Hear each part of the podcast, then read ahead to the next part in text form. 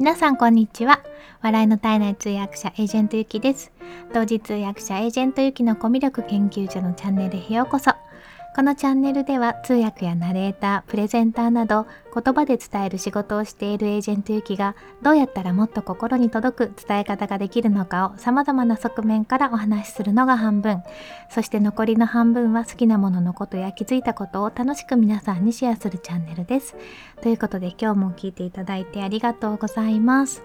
えー、最近なんかちょっとスタンド FM それ自体のお話とかが多かったのでちょっと今日はそこから離れてですねまあ、もうちょっと昔の話をしてみようかなと思いました。えーと、会社員からフリーランスになった時のお話っていうことなんですけれどもおそらくあのフリーランスで、まあ、今やってる方って初めからフリーランスの方もいらっしゃるのかな今だと。だいたい多いのがその会社員やってたりとかしてでそれをやめてっていう形だと思うんですね。で私もそうなんですけれどもやっぱり一番あの気になるのは経済的なことですよねその今まで安定的にお金が入ってきてたのがフリーランスになってしまうと本当にやっていけるのかなっていうのが一番の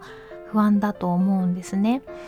でえっとですね結論から言うと私はそのその時やっていた正社員の仕事を業務委託に切り替えてもらってで今でもそこからお仕事をもらってますでそういう風にするとすごくなんかね楽楽っていうとあれなんですけど気持ちが楽なんですよね。あのベーシックインカムじゃないですけど、えっとまあ、る程度のお給料お給料じゃないですね、えっと、業務委託なんで報酬なんですけど報酬は必ず毎月入ってくる、まあ、一応1年契約なんであの、まあ、契約終了っていうこともあるかもしれないですけれども、まあ、真面目にやっていれば 今のところまた来年もお願いしますって言っていただいているので、うん、そうすると何て言うのかな下駄履いてるような感じなんですよだからあのまあ一応こう贅沢をしなければ生活はできますっていう感じの 生活ができるっていうだけのあのベースみたいなのがあるとすごく挑戦もしやすいなって思います。うん、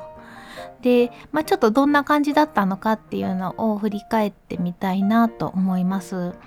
で、まあ、いわゆる、まあ、正社員っていう形でのその勤め方だったんですね派遣とか契約社員ではなくてでもうその時に5年ぐらいその仕事をしていてで辞め時を数ヶ月考えてたんですよ。でちょっとちらっとねあの、まあ、上司っていうかあのその部署を担当しているちょっと偉い方に言ったらあの、まあ、もし辞めるとしたらどうなるんですかね？みたいな感じで言ったんですそしたらなんか3年ぐらいのスパンで考えてもどうのこうのとか言い出してえな何言ってるんだろう？3年ぐらいのスパンでその後任の人を外から雇うっていうの感じがあんまないんですよね。だいたいあの中からのプロパーの人を育てたいっていうようなところなので、えーと、まず誰がいいかっていうのを選任してでその人に、まあ、海外にいろんなとこ行く仕事だったので一緒に行ってもらってで1年ぐらいすると大体様子がわかるでしょうとでそこから仕事の引き継ぎみたいなのもしてで 最後の1年は見届けてであのロケット切り離しみたいなそういうなんかイメージで考えられてるっていうことが分かったんですね。でいやーそれはちょっと厳しいなとかまあ思いながらだつまりは急に辞めると困るんだと思ったんですよ。でまあ確かにそうであのそこは皆さんその英語を使って何かするっていうようなことでビジネスはほとんどしてないところなんですよね。もうお客さんが日本国内にいる基本的には日本人の人がほとんどっていう感じなのでで、まあ、半官半民みたいな感じなのかな。ちょっとぼやかして言うと。で、まあ、その半民のところはそのサービスの提供をして事業さ事業をあの収入を得てますと。で、まあ、半官って言ったのはあの私が担当してたのが国際部っていうところだったんですけども国際交流なんですよ。なのであのやればやるほどお金が出てくんですね。お金は入ってこない。だからあの事業収入のところで稼いでいただいたお金を使わせていただいて人件費とかその交流費とか海外から来たお客さんのあの食事代だとか、まあ、いろんなのがを出さなきゃいけないっていうような部署なので、まあ、どっちかっていうとちょっと金食い虫的なただその、まあ、倫理倫理的にっていうと何て言うんですかねあのやっぱりあの今の時代なのでねグローバルに日本だけでとどまってちゃいけないよっていうことで海外でも同じようなことをしている団体と交流してやっていきましょうっていうのはあってでやってるとこなんですよ。で、えーと、なのでそこがまあメインの授業じゃないのであんまりそれをやりたくて入ってくる人っていうのがいないんですね。でやっぱりそのそういう仕事しようとすると最低でもやっぱり1区のあの850か900ぐらいはいると思いますしでそれだけじゃなくてやっぱりあのきちんとしたメールもメールもなんか失礼なメールも書いちゃいけないので書いたりできないしあとは海外に行った時にもアテンド業務もあるしでまあ通訳はその時私がちょこっとやり始めてたんですけど私がやり始める前はもう全部外注でやってたのでそこはまあ通訳ができるほどじゃなくてもいいんですけどもある程度一人人で全部やらなきゃいけないんですよ。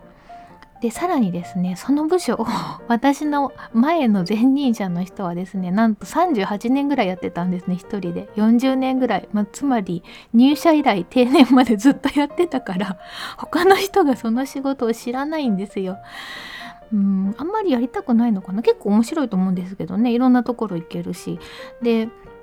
あのノルマもないしなんですけどもということでまああの他に誰もできない仕事なんですね。で、まあ、英語ができればいいかって私は思ったんですけど誰、まあ、英語ができれば結構誰でもできるんじゃないかなと思ったんですけどそのプロパーの人でやってほしいっていうような感じなんですよ。で私はたまたまご縁があって学生の時からあのそこでちょっとお仕事させてもらったりとかもしてたので、まあ、向こうから見るともうサラブレッド的な プロパなんですよね、まあ一、一時は海外留学してたりとかもしたんですけど、まあ、向こうから見ると、まあ、しかもそれで海外に留学して帰ってきてまたやってくれてるってことで何て言うのかなあのまあ一番えっと人材としてはぴったしなんですよ。経験もそこの業務の経験もあるし海外の経験もあるしってことで。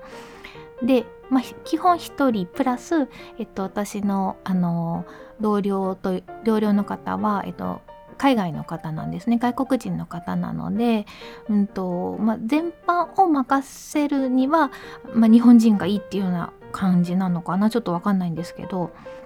でそのもう一人の人に任せるっていう感じではないんですよね。でまあその人も一応、えーと、その人は正社員っていう形じゃなくてパートっていう形で自分で望んでやってるので、うん、それも難しいっていう感じでした。まあ、つまりですねあのめっちゃ時間かかりますよっていう感じだったんですね。でで当時私は、えーと、有給を使って、まあ、副業は別に大丈夫だったので一応上長には言って有給を使ってて年間10日から20日間ぐらい通訳の、まあ、武者武者修行みたいなことをやってたんですよ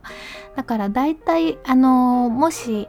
えー、フリーランスになれば大体このくらいの仕事量があってで今はこのくらいの単価だけど、まあ、何年やってたらこのくらいになったっていう話も聞くからって大体なんかこう想像がついたんですよね道筋みたいなのが。でうんと、そういう生活を23年やってたらやっぱり声かけてくださるところも増えちゃってそんなに休めないじゃないですか有給は余ってたんですけど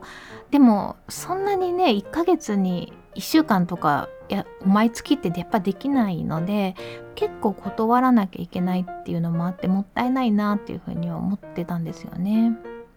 うん、でまああとはですね、えーとまあ、なんでやめようかっていう話ですけど、えーとまあ、意外とね暇だったんですよね。であの当時はまだそのウェブとかオンラインでこれほどあの国際交流とかできる時代ではなかったのでやっぱり国際交流ってなると実際に会うだからこっちから行くか向こうからお客さんが来るっていう感じになるんですよ。だからやろうと思うとその規模が大きくなるとやっぱりお金もかかっちゃうので予算も膨らんじゃうしっていうことでなかなかねあんまりあの今あるのを良くしようっていうような今やってることをの質を上げようっていうところがなんか限界かなっていうような感じは思ってました。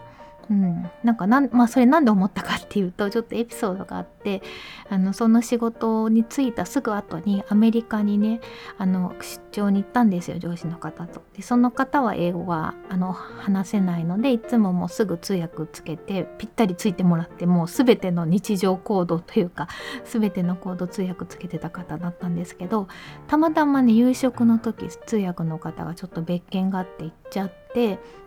で私は楽しく名刺交換をしてたわけですよ。新しく会った方と。で別にそんなたわいもない話をしてたんですけどその方はね壁にピシッとこう張り付いちゃって壁の花みたいな感じになってですね。でいやちょっとちょっとみたいな感じであんまり仕事増やさないでみたいに言ってきたからええー、と思って。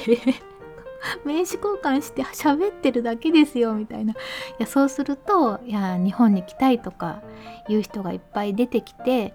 でその日本に本当に来るっていうことになるとまあそれは大変じゃないですか。数日間あのその人もスタッフもつけなきゃいけないしで一応まあそういう場合って結構こちらが食事代持ったりとか、まあ、ホテル代はもうこう自分自己負担ですけどね、まあ、仕事が増えるから増やさないでって言われたから あそういうことかと思ってあんまりねギア入れられないなって思いながらやってたのでうんちょっとねやめ時を数ヶ月考えてたんですよね。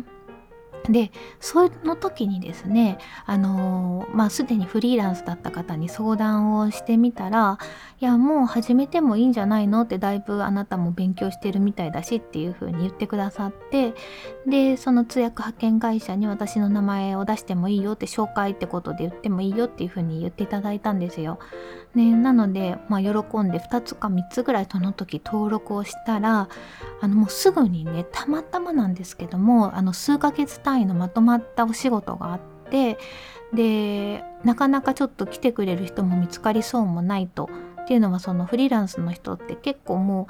うあのバリバリやってる方はそういう数ヶ月単位の仕事とかっていうよりは1日2日っていうのでもうどんどん予約が入っちゃってるので入れられないんですよね予定自体が。で、まあ、単価もあの本当に一番最低のところから私は始めたので、まあ、確かにあんまり行く人今思うといないだろうなってしかも結構遠いんですよ。しかも結構遠くて、まあ、安くてであのそうですね。なかなかあの今思うと見つかりにくいだろうなと思ったんですけど私としてはその通訳者っていうことで通訳専任の仕事があるっていうんだったらもう何でもやりたいなと思ったのでもうそのチャンスは逃したくないと思ったんですよね。で一回それなっちゃえばもう経験者じゃないですか未経験と未経験で本当にそのアルバイト的にやってるのとやっぱ仕事としてやってるのとまあ、経験は全然違うと思うんですよね。見る人が見れば、あ、これ単発の仕事かなとか、これはちゃんとした仕事だなって分かっちゃうので、でその経験は絶対買いたいと思って、で、もうやりますって言ったんですよ。で、それがね、3、2ヶ月かな ?2 ヶ月後ぐらいのからスタートするっていうやつで、まあちょっとは時間があったんですけど、なので、もうすぐにその正社員やってたところに行って、ていやあの実はこの日から この日からってなんかもう自分の都合言うみたいな感じなんですけど通訳でやっていきたいのであのそこまででやめますっていう話をしようと思ったんですけどいやでもやめるって言ったら本当困るだろうなと思って。でまあ普通こういう時はそれは会社の都合だからあなたは考えなくていいよっていう風に言ってくれる方多いと思うんですけどでも私見てたので本当に困るだろうなと思ったんですよね。多分ね外に公募もしないだろうし中で探してあのそこで私が見つかるまでも結構公募してたらしいんですよ中ででも全然見つかんなかったみたいなのでどうするんだろうなと思ってで、まあ、仕事の量もそんなにあの多くなかったのでじゃあ私やるかと思って。であの業務委託でやりますとただあの双方で、まあ、双方、まあ、今はあのリモートって言いますけど当時は双方って言っててあの自宅からやりますと。で会議のと大事な会議の時とか海外の方が来る時とかあとは出張する時とかそういう時はあの必ずいるようにしますと。っていうことであの全部やりますっていうふうに言ったんですよ。でただその国内の私じゃなくてもいい何て言うんですか調整会議みたいなのも結構あって出て出てたんですね。なんでそれはちょっと勘弁してくださいってことで言うとだいたい業務量がね6割ぐらいになったのかな4割ぐらい減ったんですよね。であのそしたらそれを提案したら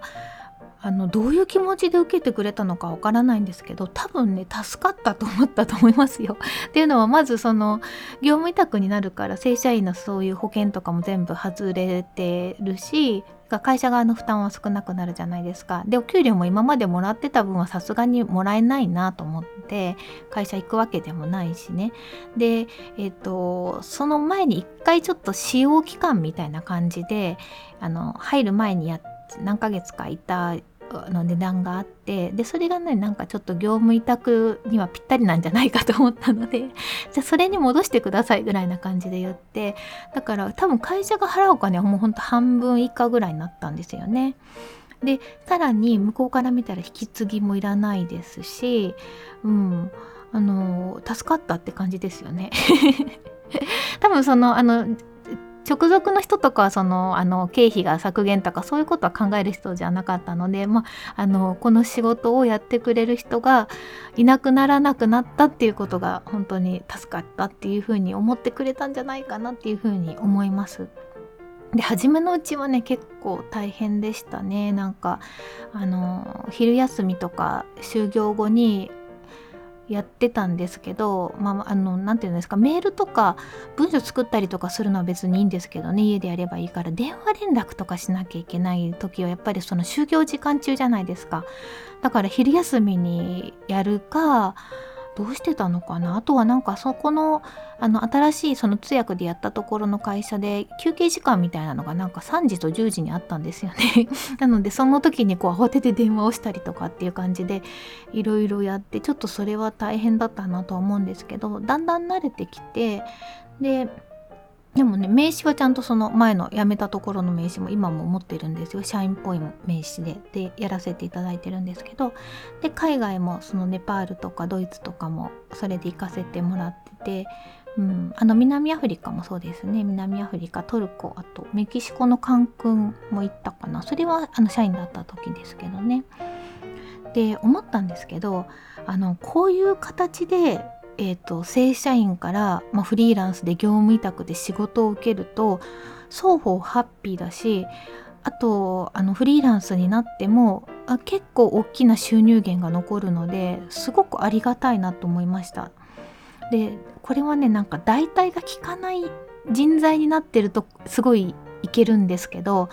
その後ね何回か派遣の仕事もしたんですよね。フリーランスをやりつつ、えーと、派遣でちょっと面白そうななんかあのこれまでやったことのない分野のところとかだと、まあ、入り込むじゃないですけど6ヶ月ぐらい入って例えばそこの業界の知識を得れるじゃないですか。っていう形でやったりもしてたんですけど派遣だとねやっぱ辞める時はもうスパーですね。うん、すごい人間関係もまあ良くなったりもしたとしてもでみんな残念って感じなんですけどだけどあの、まあ、また募集すれば同じぐらいの人が来るっていうのが分かってるのでどうしてもなんか私にっていうふうにはやっぱならないんですよね。あこれはそういうことかと思いました。あとはあの直接雇用ってやっぱり派遣っていうのも違うじゃないですか派遣だと間に人が入ってるのでその部署の人から見ると何て言うのかな？なんかその雇用のシステムにワンクッションあるから手を出してはいけない人みたいな感じになってるのか分かんないですけど、まあ、よっぽどすごい人だったら引き抜かれるんだと思うんですけど、まあ、私はそこまでじゃなかったっていうだけかもしれないんですけど、うん、そういう話にはなりづらいかったし、まあ、ちょっとまあ派遣だったってことで私も自分のキャラ全開では出せてなかったので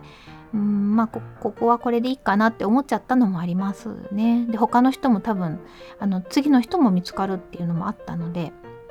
ただあの通訳で残念ながら通訳での正社員のポストってほんと少ないんですよ。でしかも結構高いなんか高いっていうのは年収がすごい高いんですよね。なのであの何て言うのかなすごくその審査が厳しいかもう初めのそのスタートアップの時から一緒にやってた人が正社員になったみたいな感じかたまたまなんか切り替えで正社員を雇うみたいな方針で会社の方針が決まった時にたまたまいて切り替わった人とかなんかそういう感じなのでそこ通訳で正社員のポストになってあの前みたいにその辞めて業務委託っていうのはちょっとなんかあの簡単じゃないなと思いましたね。でその前のその正社員辞めて今業務委託でやってるのは通訳は本当にまあ行った時っていうか必要な時だけなのでどっちかっていうともうあのー、なんだろうな英語周り全てっていう感じなのでうん。えー、英文事務っていうのもちょっと違うんですよね。そこまでなんか限定はされてなくて、まあ、要は英語周り海外の人とやり取りがある時はもう全部一気にお任せみたいな感じの職種なのでそういうのだと、うん、なかなかあのすぐに次の人が見つからなかったっていうのとあとはねあの、まあ、その組織自体が結構属人性ん？なんて言ったらいいんですか？あのみんながどの仕事を誰がいなくなってもできるようにっていう風にしてなかったんですよ。この人に仕事があのそのその仕事はその人に聞かないとわからないっていう、まあ、古き良き時代の仕事のスタイルだったのでだから余計にあの急に辞めたら困るっていうような人材だったのかなと思います。でまあ今もあのありがたくお仕事させていただいて今年はちょっと出張で行けないんですけどね今年も本当はどこ行く予定だったんだっけな？今年はあ韓国か。今年は韓国とあドイツですよ。もうドイツももう決めてたんですよ。9月ね26日出発ルフトハンザーで行こうと思ってたんですよ。で1週間行ってで3日の便に乗って4日に帰ってくるっていうのを考えててでドイツも、えーと、ベルリンはベルリンはちょっと本部なので必ず行くんですけど去年来てくださった方の中にハンブルクの方がいらっしゃったのでハンブルクも行ってあといつも行くカールスルーエっていうもうここが本当に良くてあのフランスとの国境の近くのシュバルツバルトっていう黒い森の辺りなんですけどめちゃくちゃ料理が美味しいんですよ。なんかもう半分フランス料理が入っててあのなんか食べに行くみたいな感じなんですけど。あのだんだん南下していくと本当に食事が美味しくなるから幸せを感じながら